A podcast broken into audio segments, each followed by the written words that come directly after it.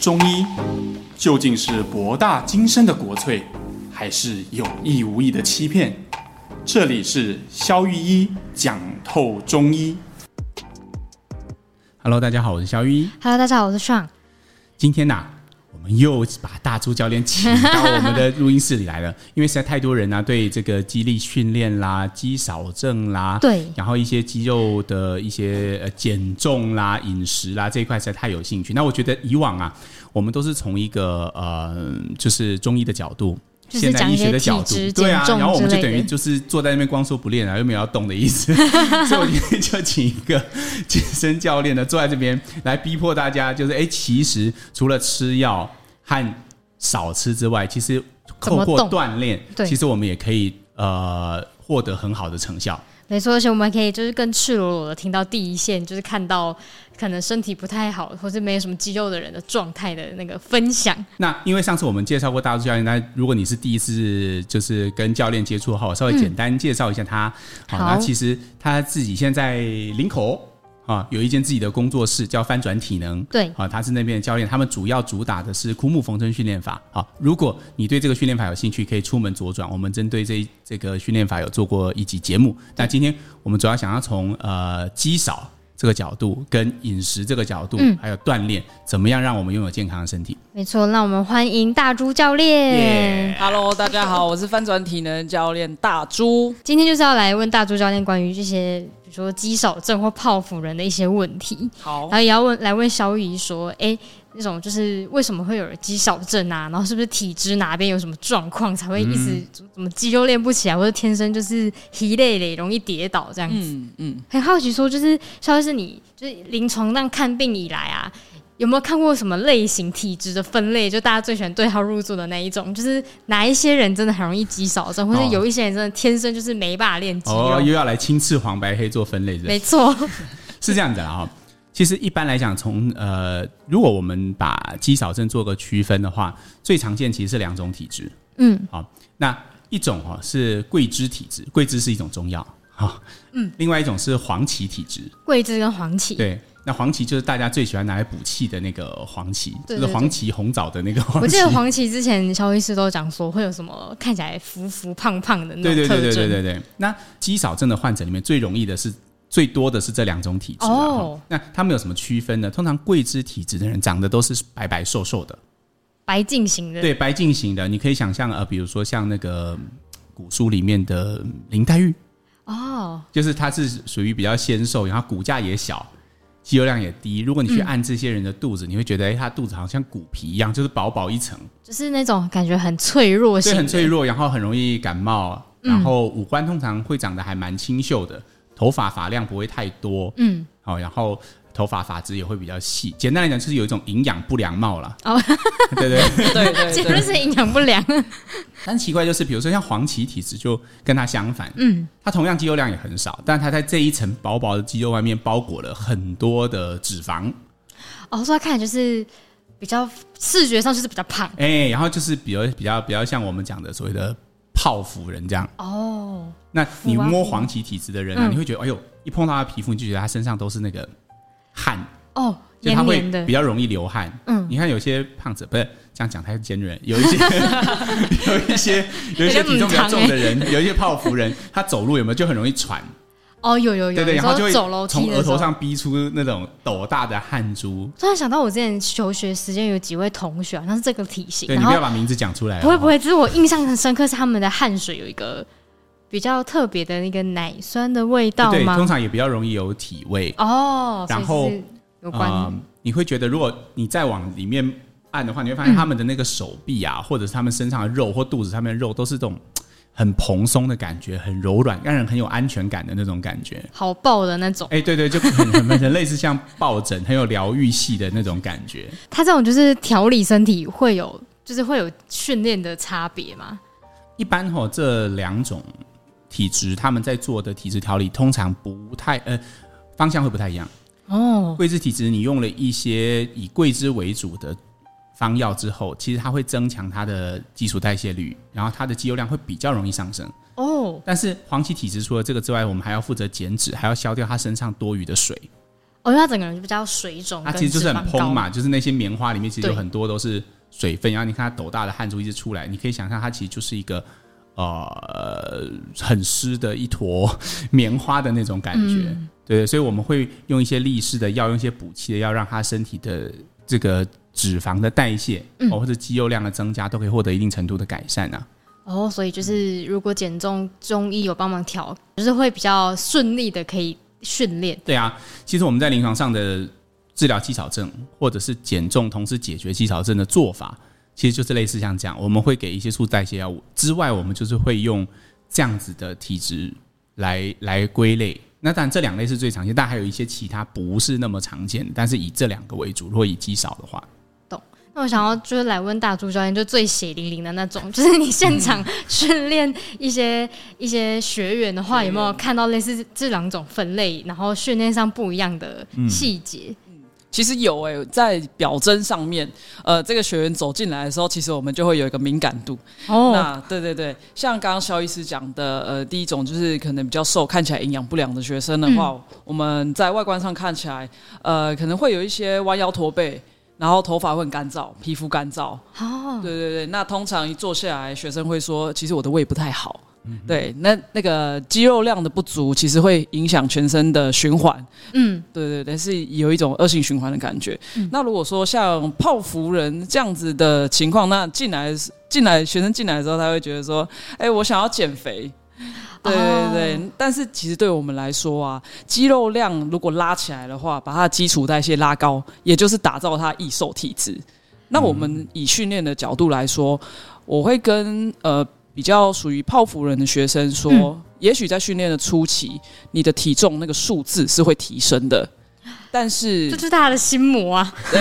但是其实你提升的是你的肌肉的哦重量，对，肌肉会比脂肪重嘛，讲到这个心魔，我就想问，就是因为太多人网络上太多就是分享，就是说吃一些很惊人的什么餐点，然后来达到瘦身的效果。我来念一则，就是我先不说是哪边的文章哈，那我就好先念一个特别一点的，比如说他就讲说。呃，早餐只吃一个苹果，午餐是吃两条番薯，晚餐就是吃一杯那个蛋白质饮品，然后将一天的摄取量控制在三百大卡左右，然后它会搭配上健身房做浮力挺身啊，然后走楼梯一个小时啊，然后一周就瘦了是五公斤，这长期下来是做起来会怎么 样？嗯，以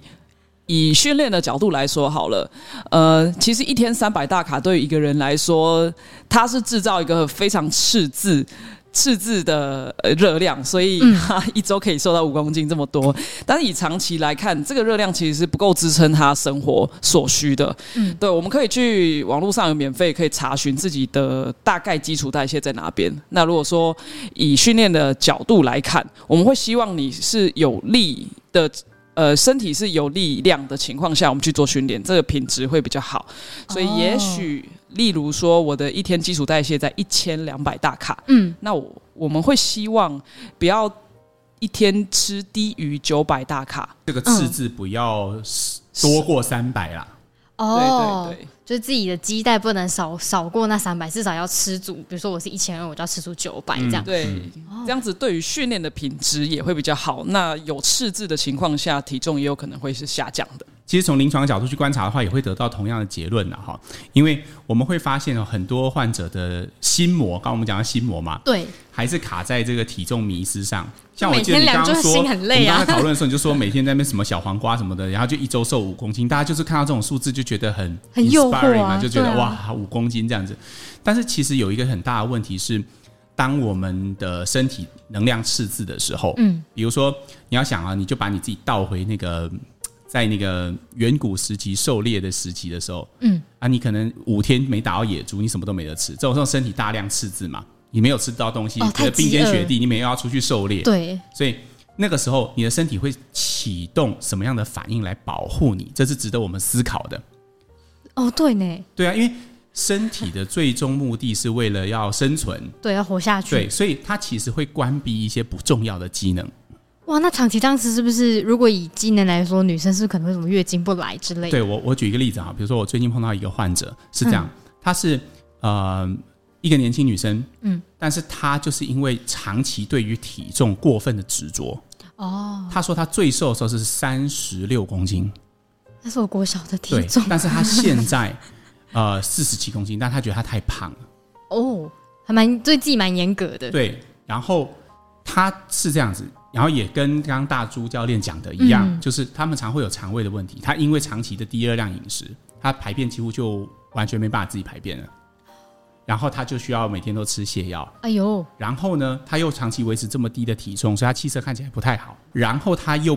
他又月经已经一两年没有来，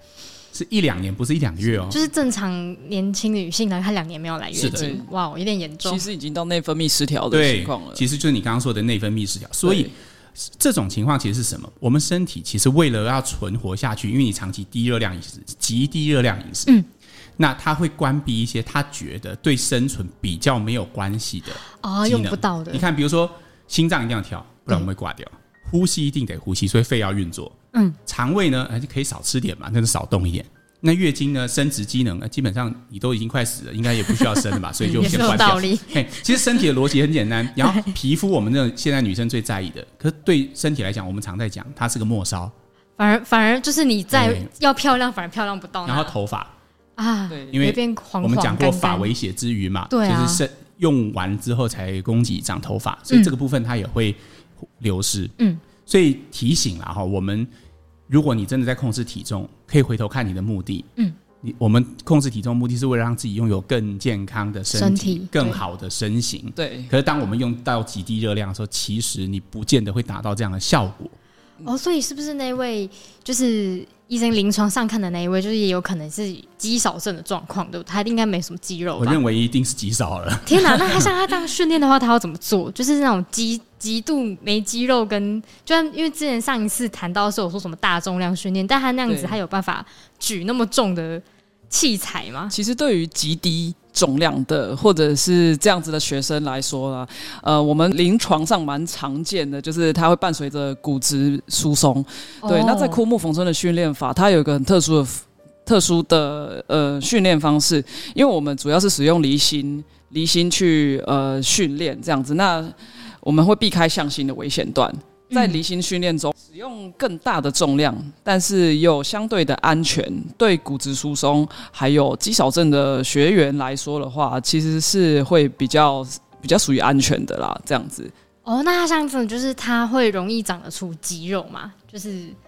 其实是一定的。我们我们在训练的过程啊，大概两三个月之后，它就会明显的肌力提升，然后也会有肌肥大的效果。肌肥大也就是呃，不是变胖哦，是你的肌肉维度变大，那你看起来呢，身形来看会比较挺，然后也会比较有哦精神，气色也会比较好。就大家在乎的那种外貌都会一致一致改善，就先突破自己的心魔，才能走到那个地方。 对对对，我跟你说啊，要突破心魔，我们要再多讲几句才有办法突破，因为突破并不是那么容易的嘛，对不 对？对，有些人说，哎、教练，这样我我我来这边减重，就像你刚刚讲，他来的目的是为了减重嘛？对就我们刚刚讲黄芪体质人胖胖的，他来没减重错，就你这样跟我说我体重会先增加，那我就崩溃了嘛，对不对？ 那通常通常我会这样子跟学生说：，如果你现在体重增加，但是你是打造一个易瘦体质，也就是你在睡觉的时候都在瘦， 你可以尽情的吃，但是你不好会快乐哦对你不会胖到哪里去。那通常学生就会觉得啊，我还是经过前面这段最痛苦期好了。嗯我肌肉量提升之后，其实用肌肉的用肌肉去消耗我们的脂肪也是非常有效的。哦， 看像笑到就是 就是就是臭嗨嗨啊，觉得真 快乐。易瘦体质，想到就觉得很美好，对每天躺在床上，然后就是可以烧掉很多 热量，基带提升。对，因为像也有人讲过，不是说现在很很常就是窝房控嘛，嗯然后以前以前比较有在运动的人，他其实也比较有。那样子的余裕待在家，长期坐着工作，不然就是很容易变超胖。我像前阵子我就是不是确诊，然后待在家太久，我真的有变胖， 因为我就没有那个空间可以瘦啊，就那个肌肉不够。大猪刚刚讲的易瘦体质，如果我们来拆解一下，其实好嗯可以这样去理解它了哈。因为本来刚刚大猪教练也跟我们提到一个恶性循环的问题，对比，如说你做一个极低热量饮食，你是为了要瘦，没错对，吧？那好，可是问题极低热量饮食，身体不是吃素的，我们刚刚就讲它会关闭一些机能来真的减没有少输出。它能量不够，对不对？我们做个比方好了，如果你把体重当成一个浴缸，它有出水管。跟有进水管嘛？对不对？哦哈对好，你极低热量饮食，你把进水管关掉，嗯，那出水管暂时是一样出的，所以就会产生你刚刚念的那个杂志上的那个效果，就是它瞬间哦短时一、间内一个礼拜就可以流出五公斤，哇，好棒！对对对嗯但是身体，我刚刚就讲，身体不是吃素的， 它一定会关掉一些机能来维持你的热量状态，嗯，让它的那个赤字热量的赤字不会那么大，所以它就会关掉生殖机能，它就会关掉一大堆东西，嗯所以你的基代就开始下降。哎呦，好，那如果你就觉得，哎、第一第一周瘦五公斤，第二周，哎、怎么就只瘦两公斤？好了，没关系啦，还聊胜于无嘛，继续做。然后第三周，哇，不降了，停了，就这七公斤以后就再也不动了。这时候出现什么事？就是你的出水管，身体的机能已经关到和你本来极低热量饮食是一样的，就是水平平衡的状态。嗯，好啦，这时候就差不多该是要放弃的时候了。我这么辛苦。老娘不是，就 这这这都不吃东西，然后好，那我就放弃。那放弃出现什么事？你的入水管就瞬间就会放大，然后出水管还没放出大水管不会跟着放大， 当然啊！天哪，所以这时候体重就会超过原本的高点，就会一直不断的往上。嗯，也就是常见的复胖了。对，然后这个时候有你的身体在经过这一轮的折磨以后，嗯有一个重要的不同，你不是回到原样哦。很多人患者说我很很多对啊患者在哪里诊不间同啊跟我说，哦，他回到原样，我说没有，你没有回到原样，你比原来还差，因为你基础代谢率下降啦。啊，对耶，那个那个那个易瘦的体对啊质已经没了，对，因为肌肉量也跟着一起掉下就来。跟瓦人家下来解这样对啊对，所以我觉得大叔教练刚刚提供一个很好的做法，就是这个时候我们应该要用训练去打断这个循环，嗯，啊，或者是加上一些蛋白饮食。如果你对这个饮食有兴趣，我们之前有谈过一集，对啊，那个我们就不在这边重复什么蛋白粉啊、先吃蛋白什么这一类的。对对啊对，但是以训练的观点来说，如果你的肌肉量可以提升，你的出水管就会重新放大。嗯，刚开始的时候，因为肌肉有重量嘛，像刚刚教练有提到，嗯肌肉有重量，所以肌肉会让你的体重暂时增加。可是出水管放大之后，你可以预见这个水又会开始重新往外流出，哦，所以那个才是关键那就会就会达到像你刚刚笑得很开心的那个易 瘦体质。因为假设你有一根很大的出水管，对，那你每天躺在床上都可以不断的就是往外流，你就不用不不需要那么严格的去控制饮 食。哦。所以很多人就是卡在说，他可能运动到一个瓶颈的时候，他就是还来不及扩大那个出水管，可能就不小心放弃了，然后就会嗯打回去原样这样子。 对，呃其实我我觉得像刚刚肖医师有提提到那个出水管的这个呃比喻啊，在肌肉呃肌肉如果是维度越大的话，它其实可以消耗的能量越多。那也我觉得也是呃枯木逢春这个训练的方式有一个很优势的地方，因为我们主要是训练离心，离心就是我们肌肉在拉长拉长的过程。那如果那个重量一样，但是重量离你的身体越来越远的时候，它的杠杆其实是会越来越大。那这这时候呢，我们的肌肉的撕裂，而、不是受伤的那个撕裂哦，肌肉撕裂会呃效果更好，所以等于是增加肌肉的生长。那这个在对于肌肉维度变大，也就是变粗或者是变重的情况的话，效果是更好的。那对身体来说，它是一个合成合成的效果。那我们对于补充蛋白质，像刚刚小医师有提到，补充蛋白质也会非常的重要，等于是你练得好。吃得好，我们就可以打造一个随时随地都在吃烧肉，但也不会变胖的体质。啊又开始笑，我就知道。真好，我我觉得大周教练刚刚提到很多个知识点，然后我稍微做一点说好明的哈。关于向心收缩和离心收缩，我们上次在呃枯木逢春训练法我们有提过哈。 对，但是很多呃听众会问啊，哈，为什么是向心？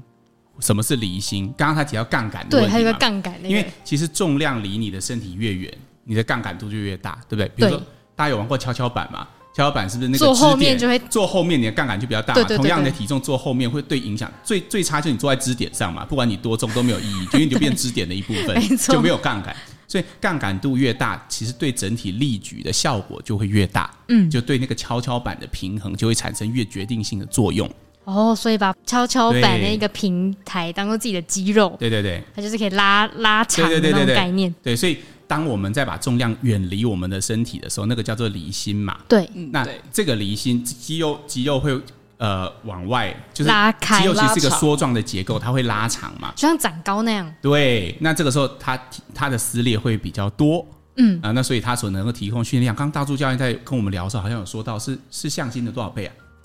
呃，向心的一点七五倍，等一下，那不就是很划算的训练很吗？划算。你看 向心很累耶，大大家有做过吗？ 就是如果你要他开始抱怨上行那向前，哎、你你就想，你就卧推好了，就是你往上你自己想，你卧推，然后大家知道卧推是什嗯么吗？就躺在那，对不对？然后我们把手放在杠铃上，然后我们要往上往上撑举嘛， 对一定是往上这一段最痛最累啊。对啊可是如果只是在举在那边跟往下，好像相对来说就比较没有那么累嘛。对，然后你又跟我说往下这一段是往上的一点七倍，那我干嘛要往上？对有道理耶。对，其实离离心训练的效果是会比较好的，而且它安全的原因是，如果你没有力，就是放下来就好了，就直接丢下来也没有关系。哦我们旁边都会有架保护杠，对，又安全，然后效果又哦好。 才不会在自己在训练的时候不小心拿到什么哑铃砸到自己的脚，然后就骨折，对对 很可对，怕。没错，因为没有时错候。会不知道怎么控制那个力量嘛。对对对，而且我自己觉得肌少症的患者很适合枯木缝针训练法嗯的一点，是因为他们通常我们必须指出一点，就是肌肉量过少的人做重量训练，传统重量训练，对我觉得还蛮容易受伤的，对，其实是因为你你你想想看，你肌肉那么薄。你能承重的能力，甚至我觉得肌少症患者，我临床上常见，跟训练不训练根本没有关系。哼，他只要刷牙洗脸，他就会受伤。啊，到底是怎么就回事？早上起床一个姿势不好就扭到，然后可能拿这个东西稍微远一点，然后拿一下东西，他就立刻受伤，因为他肌肉能够伸展跟能够承重的那种功能性很差，嗯，所以他其实连一般的这个 作息。日常日咯常生活，它其实都会有一些困扰的，所以你看看，如果我们随便就拿一个很大重量的东西，如果没有特别的训练法，其实对这些呃肌少的患者来说是非常不利的。所以肌少症就是那种，比如说他去测什么 in body 之类，然后上面是肌肉数值都写滴滴滴滴滴的那那那个类就是肌少症嘛。应该是这样说啦哈。我临床上看肌少症，好像目前吧，还没有任何一个标准说哦，你全身肌肉量低于多少，你就是肌少症，好像不是这样定义的。哦，它其实是一些在描述一个现象，状态。对，因为你看传统的医学啦，哈，我们讲现代医学，他们对于体重、身高这个概念是 BMI，也就是他们只看身高体重比。我会放会不太肥胖对的24对级。对，所以以前你看嘛，我们都量哦，BMI 超过二十四你就胖子啊，如果少于多少就可以不用当兵，你就瘦子这样。那个对嗯其实是相当传统的概念了。其实现在我们都会把，哎，你虽然是七十公斤，这七十公斤是什么是很重要的，它到底有几公斤是肌肉，有几公斤是对脂肪，有多少公斤是水？突然想到，如果一个七十公斤的肌少症进去当兵，是不是很容易受伤？应因为该是、相对哦、来说嘛，因为他就是没有什么肌肉量，然后突然做很多可怕的训练就很可怕。对啊，所以我在那边就是泄露一个秘密啦，就是其实我们在看减重门诊，其实我只有两个很重要的元素，只要这两个元素同时满足，你就可以瘦的又漂亮又健康。是 什么？第一就是热量缺口，或刚刚大竹教练讲的热量赤字。嗯，废话嘛，你如果没有热量赤字，你要怎么瘦？对啊你，就进水管比出水管更大杠，那基本上你一定会怕嘛，那不会瘦。所以第一是制造热量缺口，但是光是制造热量缺口这六个字，知易行知难行啊。难，对啊，因为美食当前，就好吃的特别然后诱待惑待在人。家里，然后期待祈雨啊，赶快下雨吧，就不用出去运动。对， 那那第二，除了制造热量缺口之外，第二件事情重要就是在制造热量缺口的同时，嗯维持肌肉量或是稍微上升肌肉量，哦，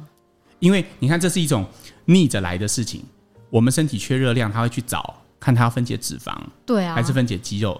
那如果你不做任何事情，就应该两个都会分解。哦，所以这时候维持肌肉哦就是很重要的事情。对，所以这时候，比如说我们之前讲的高蛋白饮食，或今天大柱教练跟我们讲的训练，训练对让你的肌肉量有刺激、有目的性的，很针对它的，专门做一些事情，让肌肉量可以可以增长，哦，嗯它消耗的热量可以变多，你的肌肉量不但呃，像我有很多个患者哈，他就是他同时在做减重，嗯还有同时在做肌力训练，效果真的是比较好，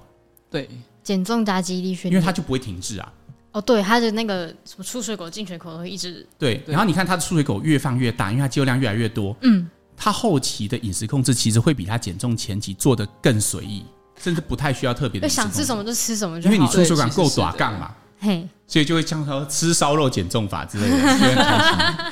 我对觉得下很多诱惑人的标 肌肉量高到一个程度的时候，真的是不用怕吃什么会变胖。哦。对啊，好啦，要去运动了。 好了，你不要再拖时间了。没有了，我真的去跑步。 那我们来就是就是请两位帮我们总结一下，比如说以中医来看减重，跟以训练来看减重各个细节。 OK，呃，我们今天拉一拉杂聊了很多啦，没哈错但是我们其实主要指出了几个重点哈。第一，我们从中医的观点去看，肌少症其实大部分都分呃大概是可以区分成两种体质，一种是贵肢体质，以瘦瘦小小、骨架也小、嗯对清瘦型的人静为香主。型的对对对，静香哦，好 棒。 那另外一个是呃黄芪体质，就是以泡芙人为主的。好，我们刚刚讲了就是什么花妈什么型的。啊哇我们这一家那个花妈，哦哦哦哦哦！ 我想说到时候 B 啊，不花妈就是那就胖胖了，被白新白闻的。局啊不。 然后呃，除了区分出这两种型，然后我们也让大叔教练跟我们分享了嗯这两种型在临床的训练上会有什么样的差别，没错嗯然后我们也做了一些饮食上的建议。那同时我们也讲了造成肌少症最主要的原因，大部分是因为不当减重。对，对然，后我们也讲了这个恶性循环是怎么造成的，没错那我们也讲了肌力训练对于截断这个恶性循环或改善这个恶性循环，它起到什么样的作用。作用然后我们最后勾勒了一个美好的愿景。如果你愿意下定决心去训练的话， 那你你打造的易瘦体质是一个出水管很大的浴缸，你再也不用担心就你是躺着吃瘦多少东西，呃，偶尔偷懒会怎么样。但是在那之前，你可能要先下一个承诺，就是你得运就是动出门去运动，做一些重量训练，而且是找专业的人帮你。以教练的角度来说的嗯话，对我们来说，吃、睡、练是三个健快康乐最重要的，对最重要的因指素。标，嗯，对对对，指标。那我们刚刚也有提到，肌少症的学生可能会有什么样子的状态、样貌等等的。但如果在肌肉量提升之后，呃，一些肩颈酸痛的事情可能会迎刃而解。哦，是老毛病也就是没了。呀、没错，好的，第二肌肉酸痛，我个人就非常有感，嗯，因为你知道，如果有来过我诊间看诊的听众啊，你们就知道嘛，就甄嬛中医是一个就是 呃古色古香的中医诊没所错，那所以我们坐的椅子也都是明式家具，大家知道明式家具吗？就是都是木头的，就然后都是偏硬直角，对对对然后对，没有任何坐垫。作者屁股你看一挺开始我痛都的， 我每天坐一整天，然后我屁股很痛，然后我就会怪椅子，我就想说哦很累啊，这这这个很，但现在我就默默的发现，我做完训练哦会改善是不是我？我现在都不会感觉，我做一整天我也不会觉得累。哎其实我后来觉得我，我有问黄医师，我觉得这很合理，就是说他在呃这个骨盆的，因为有时候骨盆错位是会痛嘛，对啊僵硬也会痛，但是很大很多人忽略了无力，你的核心无力其实也会痛，所以你坐久其实你会垮掉。那你垮掉的时候，你就需要用其他的肌肉力量来代偿，所以去稳定你的骨盆。哦，懂，对，所以有些人他可以坐很挺，可是他就坐很久；可是有些人就垮在那边，但是一下就腰酸背痛。嗯，对，所以其实我觉得肌力训练对于，就算你不是要减重，然后你也不是要增肌，可是但是你只久是坐为了族你的酸痛问题，嗯它其实也能起到一定程度的效果。好对。那让我们来念今天的留言，然后也请大柱教练，如果听到他你可以回答的，也帮忙一起回。好啊，好，那我们来念第一则留言。他说，他去年年底开始早晨起来会胸口、正中心紧跟痛，然后中间经过了一些诊治呢，最后发现是那个胃食道逆流，而且原因非常可能是因为背后的肌肉啊拉扯，因为他那个中医师有帮他针灸背后单边肿起来的肌肉之后就会好很多，这样子很像黄医师说的什么结构问题。嗯，那他很奇妙的就是，只有大概早晨五点左右会开始痛哦。然后他想问这些时辰啊，相关的症状要怎么解释？然后还有，他说他想问说，还有什么常见的身体问题，可能是跟时间发生的有关？我们现在讲一套玄学哈，比如说，呃，中医最最常被人家用跟时间有相关的概念是子午流注。子午就是我刚刚突然飘出一段咒语， 子午流注哈，子是儿子的子，午是中午的午啊，流注就是呃呃呃河流的流， 哦，然然后后那个柱对下注的注，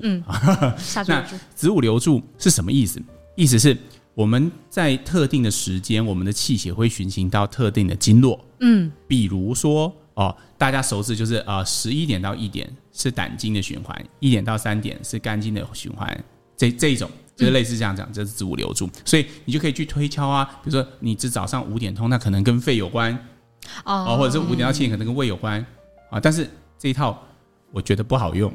所以刚刚那一套纯卖弄。他是想要讲子午流 注，他想讲咒语，对，但其实那套不重要。我我认为其实早上起来哈的，就是你如果是一天当中你最痛的时间或最不舒服的时间，通常是早上起来，它通常暗示的一件很明显的讯号，就是这个症状痛在循环差的时候会特别明显。哦，因为躺久了这样，对对对，你可以观察一件事哦，有些人他可能家里年纪大一点的长辈，他会跟你讲，他早上起来的时候，他需要先热身一下，伸展一下，才能把它下场，对因为他会觉得很酸痛。可是动一动之后，吃完早餐之后，哎，好像就好得多。哎，可是比如说下午坐在一个位置上，如果久了不动，嗯，哎，突然背起来洗漱，那个一瞬间哈，他又会觉得好像会说痛。那这种其实都跟循环状态有关，因为我们人静止久，比如你睡觉就是七八个小时不动嘛，对，那这个时候你的气血循环会变得比较差。所以我认为这个听众他的问题其实和循环状态还有那个结构问题最有相关。嗯哦，对，因为我们的胃其实它不是漂浮在呃我们的腹腔中，也不是漂浮在横膈上，它不是像那个氢气球一样可以 飘在横膈底还是下。有东西支撑对它，。它其实比较像我们之前提到那个行李箱的概念。对，就是有些以前我们早期去机场，如果你的行李很多多到爆掉的时候，不是会有一个种机器，它是拿那个那种袋子有没有？对对对，对胶，带，嗯它会把它捆起来，有没有？就是把那个行李这样整个包起来。那其实我们的胃很很像这样的结构，就是我们的筋膜其实把它一层一层捆起来，然后最后那两根胶带是粘在哪的，就把它锁在横膈上，所以哦，它等于像一个悬吊系统一样被悬吊在横膈上。嗯，那这个筋膜这一层再往外延，就是那些比如说我我我们里面的那些结缔组织，然后再接到我们背部的筋膜。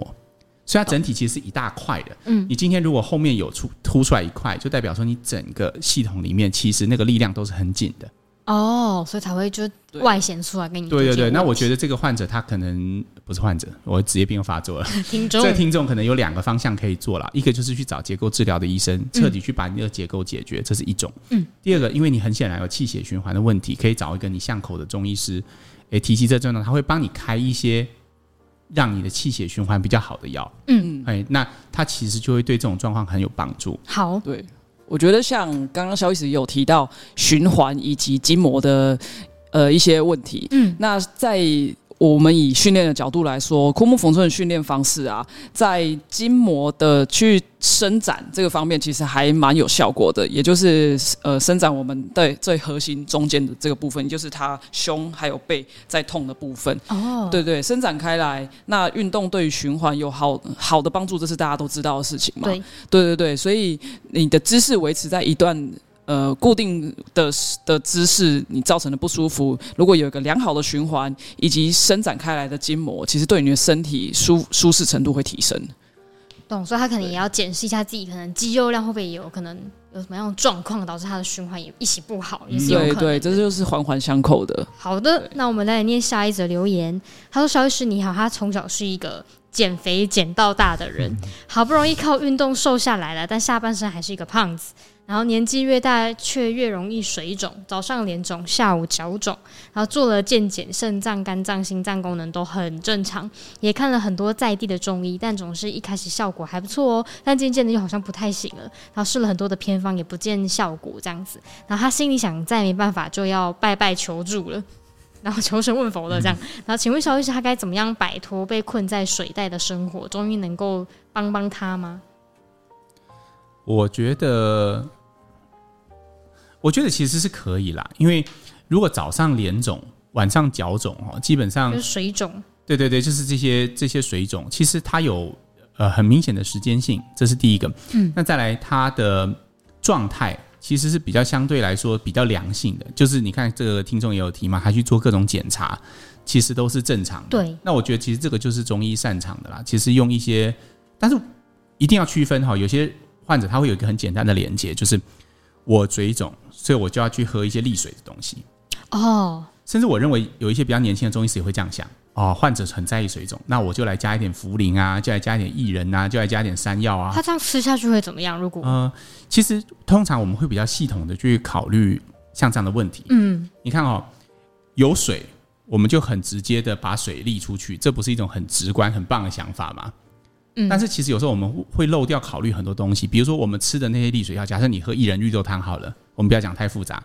那这个薏仁绿豆汤要怎么作用？你觉得它作用机转是什么？薏仁绿豆先跑到你的肚子里面去，对，然后进入循环系统，它这些利尿成分，它必须刺激你身体的排水反应，嗯，然后再从肾脏排出水分。那是不是就有一个前提，就是你身体要有起码的排水反应，或者是你身体要有起码的机能去用这些药物的刺激？如果原本经营都不行了，再吃那些其实没什么用。对，懂所以其实有时候像这种吃很多利水药、吃很多间的利水药都没有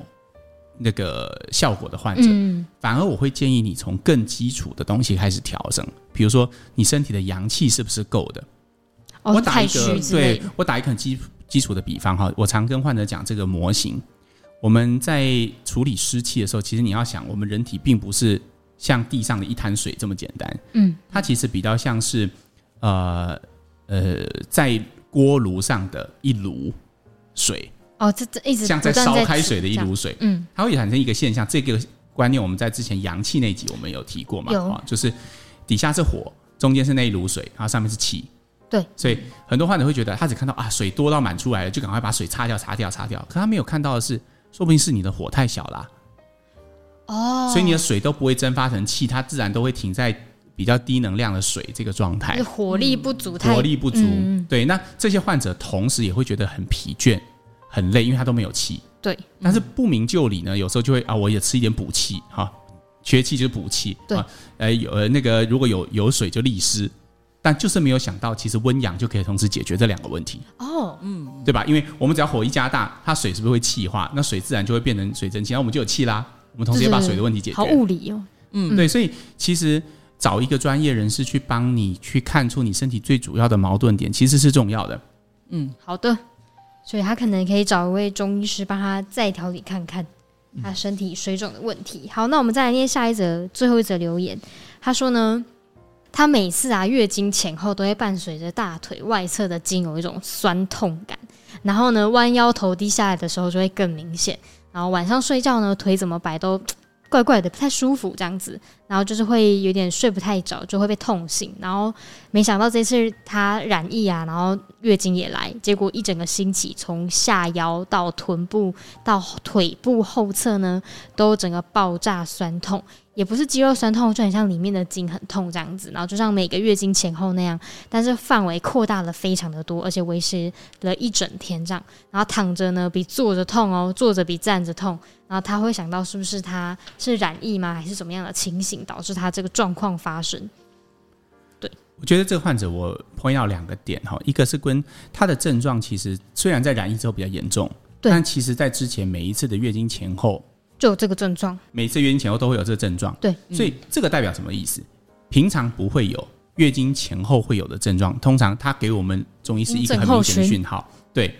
当然它是经前症候群，但是还有一点，女生月经前后跟平常不最不一样的地方就是她的气血状态会比较弱。嗯，所以意思是它其实也伴随着某种程度的虚，嗯，那可能只疫情只是加重了这个虚，所以让它变成从除了经期的时候会有，然后变成全部的时段都会有。哦，放大他的那种亚健康状对，态。所以第一个是要补虚，哦那第二个它的症状大部分都集中在一侧，对所以其实这代表你很难解释说虚为什么左边虚右边不虚，你人体是连通的嘛，嗯，所以如果只有其中一边虚一边不虚，那通常是代表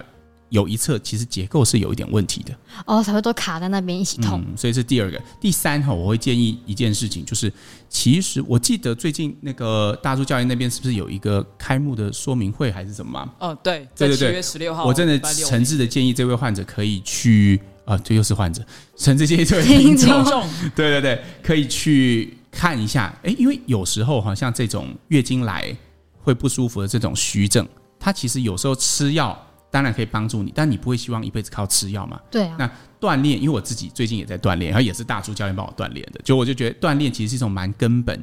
可以解决这些这个问题的方式。锻炼是不是有点像身体，比如说活力那种补充自己本身的好的机能，等于是可能火也会比较足够，才比较不会一直那么虚，对啊就会导致月经可能也都疲累累。你看、哦，我们就拿代谢，就是最最直观就是基础代谢嘛。嗯，做做重量训练或者是做一些训练法的人，嗯，他的基础代谢就是会往上啊。对啊那你身体的各种机能可以跟着活跃起来，其实这不会很意外。对哦，，这个其实都是大家大家都知道的事，但是要怎么做，怎么做安全的训练而已。嗯对，又不嗯还是太回累到这样。知易行难这一块，是 是，对啊。首先，对啊你必须要开车去林口。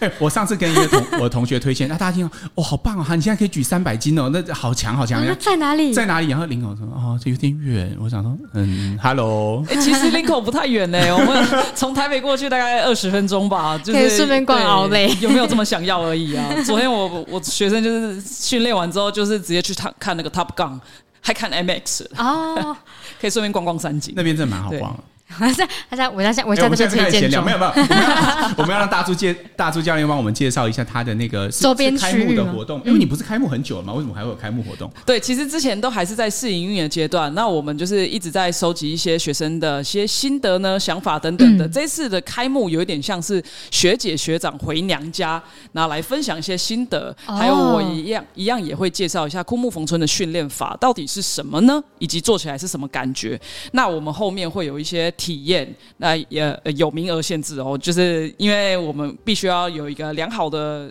就是让学员有一个良好的体验，所以我们会预留时间下来。那有名额限制，如果大家有兴趣来听听枯木逢春训练法到底是什么，以及加入我们的生活中，这样子可以在七月十六号礼拜六的下午的时候来听看看。所以等于说会亲，就是如果去的人会亲眼看到，就是学长姐那个已经就是雕塑后的效果，对对对，哦或者分享一下为什么我一开始为什么我一开始要来呢？那我做这个训练之后有什么改变等等的。懂懂懂。我分享我当初第一次体验那个枯木逢春训练法，嗯，我就觉得，哎、